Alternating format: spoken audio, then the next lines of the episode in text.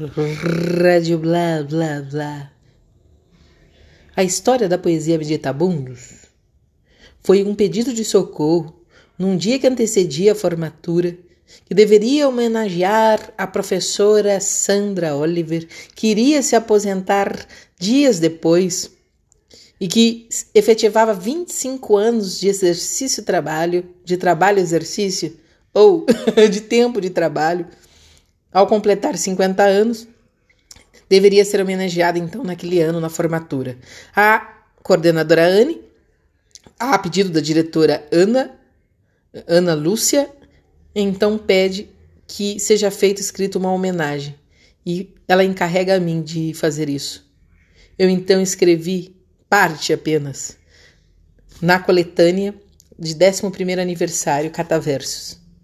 Quebranta-te diante a qualquer gesto solidário e verte em seus olhos lágrimas que água e não sangue. É o teu ventre que pare outro filho pródigo.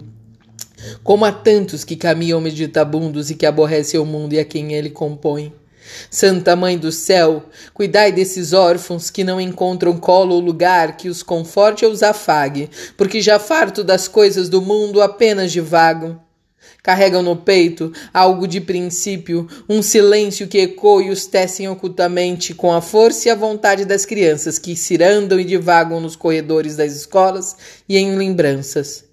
Nenhum olho vê ou sabe, ninguém pode imaginar ou sentir. Carregam com eles essa música funk, com acidentes graves, outras vezes agudo, e em boa parte do tempo altissonante. Nossas e deles, as vozes que se calefazem, caracterizam-se, são como velas de navios, ora grandes e infladas, outras vezes pequenas de veleiros. São como barcos os meios que transportamos seus sonhos, que vislumbram no horizonte.